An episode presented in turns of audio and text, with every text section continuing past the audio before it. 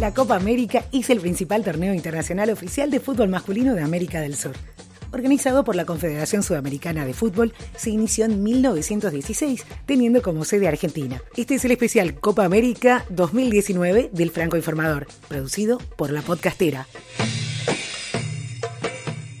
La IFAB emitió un comunicado recordando que a partir de este 1 de junio entran en vigor las nuevas reglas de juego del fútbol con importantes modificaciones que cambiarán sustancialmente las normativas que hasta ahora rigen en el deporte rey.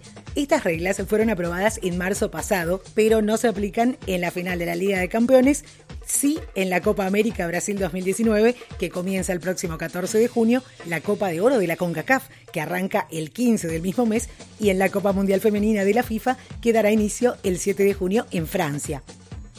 Y aquí va un pequeño resumen de las principales modificaciones.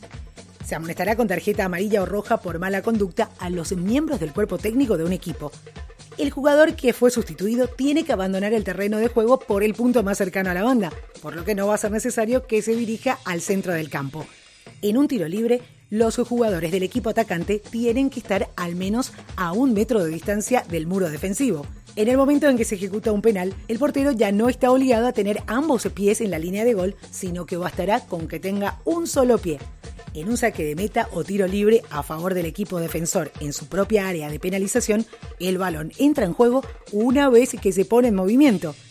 Si la pelota pega en el árbitro o en uno de sus asistentes y termina en gol, el equipo que poseía la pelota la pierde o propicia un ataque promisorio del equipo contrario, se hará una suelta neutral.